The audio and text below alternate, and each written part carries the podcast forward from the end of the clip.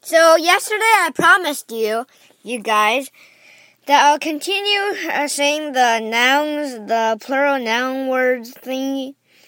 But I didn't, um, but I didn't search up more.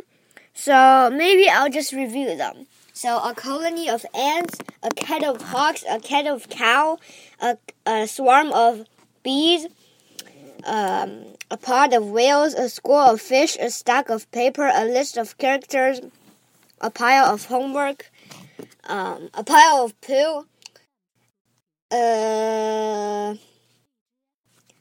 a line of begging man, um,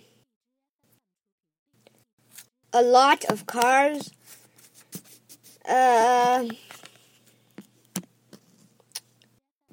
a tower of no, uh, a, uh, an ocean of of sea creatures.